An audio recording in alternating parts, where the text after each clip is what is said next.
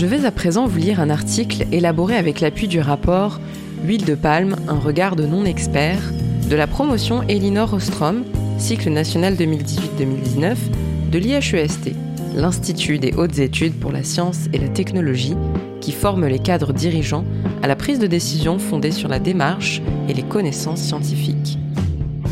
Le titre de cet article est le suivant Dépasser les idées reçues sur l'huile de palme.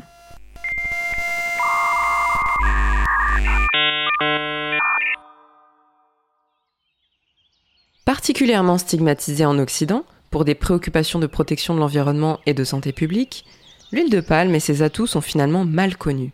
En revanche, la complexité des enjeux soulevés par sa production exige une meilleure gouvernance de la filière.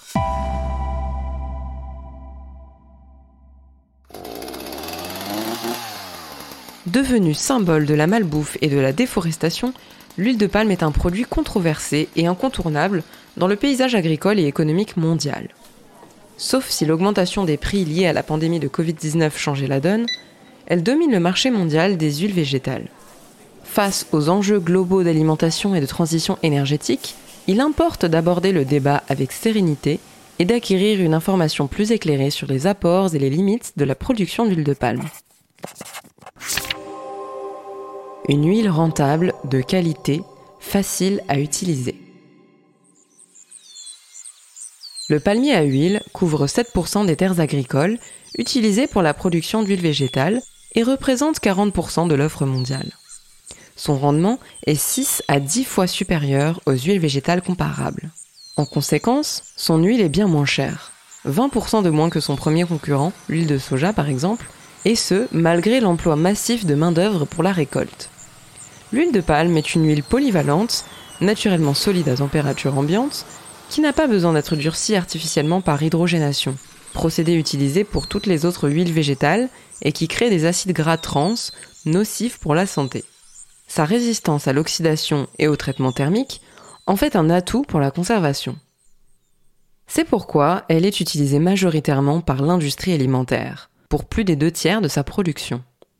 Viennent ensuite l'oléochimie, notamment pour les cosmétiques, et enfin les biocarburants. Un atout pour le développement des pays producteurs.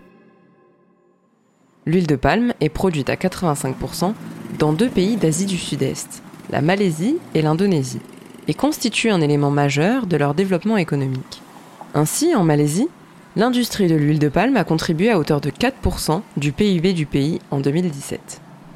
Parce que le palmier à huile peut se cultiver sur des parcelles de taille variable, il a permis l'émergence d'une agriculture de petits exploitants qui ont vu ainsi leurs revenus augmenter et se stabiliser et une classe moyenne émerger.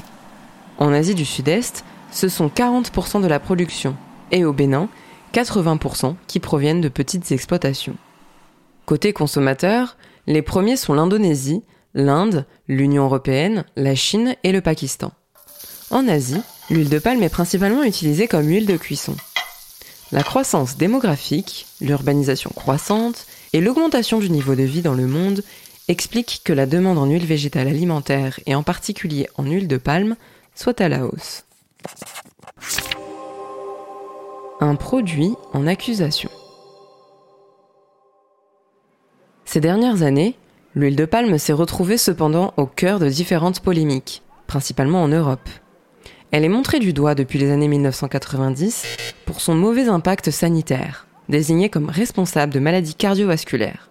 Elle se retrouve plus généralement au cœur des débats sur la malbouffe, l'alimentation industrielle trop riche en gras et en sucre. Aujourd'hui, le logo sans huile de palme, apposé sur les produits de consommation courante, est devenu un argument marketing. Autre reproche, son impact sur l'environnement.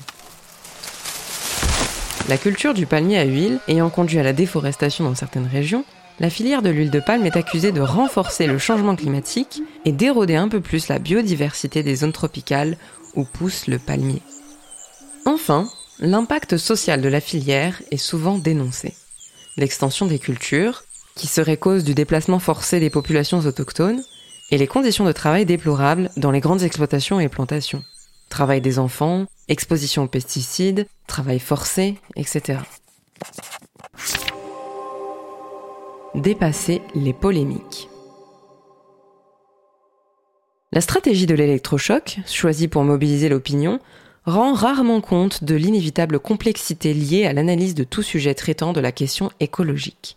Concernant la déforestation, alors que certains articles pointent l'huile de palme comme responsable de 40% de la déforestation mondiale, les chercheurs ont montré que, sur la période 1990-2008, le chiffre réel s'élevait à moins de 1%. En Malaisie, le phénomène de déforestation s'inscrit dans une longue histoire, celle des plantations d'EVA et de l'exploitation des mines d'étain au XIXe siècle pendant la colonisation anglaise. Aujourd'hui, il marque le pas et la forêt couvre actuellement 56% de la surface du pays, bien plus que dans les pays européens. En Indonésie, une étude scientifique montre que, sous certaines conditions, la culture du palmier à huile sur des terres dégradées à proximité de forêts tropicales pourrait avoir un aspect bénéfique pour la biodiversité. Quant à la question sanitaire, à ce jour, aucune étude ne permet de conclure à un problème sanitaire particulier lié à l'huile de palme, dans la limite d'une consommation non excessive, comme pour toutes les sources de lipides. En revanche, sa culture nécessite peu de pesticides. 400 grammes de pesticides par hectare et par an, contre 5,8 kg pour le soja par exemple.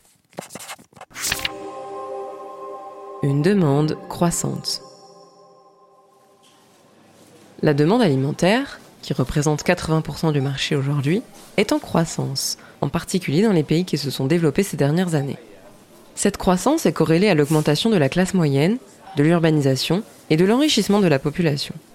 Pour l'oléochimie, qui représente 15% du marché, l'huile de palme génère une très forte valeur ajoutée, par rapport à l'huile brute, en fonction notamment de son degré de raffinement.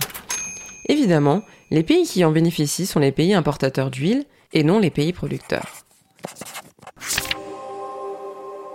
Les biocarburants en question.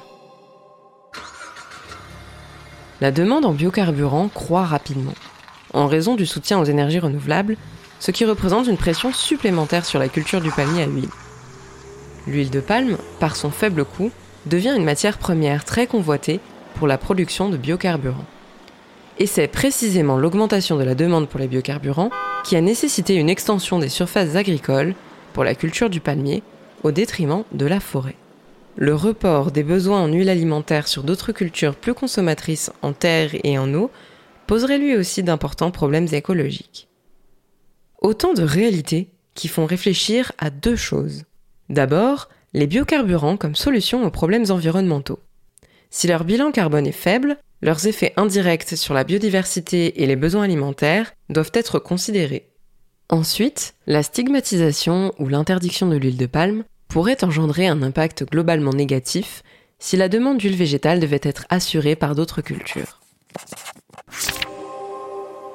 Pour une régulation et une meilleure gouvernance. La régulation du marché de l'huile de palme s'opère d'abord au niveau national, notamment pour soutenir le développement d'agro-systèmes locaux pour permettre l'émergence et le maintien de petits producteurs. Ensuite, au niveau international, des tentatives de régulation, à l'instar de la table ronde sur l'huile de palme durable, RSPO, ont permis d'aboutir à l'établissement de standards de durabilité fondés sur la définition de principes, de critères et d'indicateurs. Mais cette démarche pêche notamment par son défaut d'évaluation, à quoi il faudra remédier. La nécessité de recueillir le consentement libre et éclairé des populations pour les changements de normes est en train d'émerger. Afin d'obtenir une huile de palme vraiment durable, il serait in fine indispensable de mettre en place une chaîne de valeur transparente et lisible, prenant en compte de manière non négociable les critères de respect de la biodiversité, de respect des droits sociaux, de changement climatique. Enfin, un des leviers de régulation se situe du côté des pays consommateurs qui pourraient mettre en place une fiscalité différenciée selon l'usage de l'huile de palme, en comparant dans chaque domaine d'utilisation ses apports à ceux des autres huiles végétales.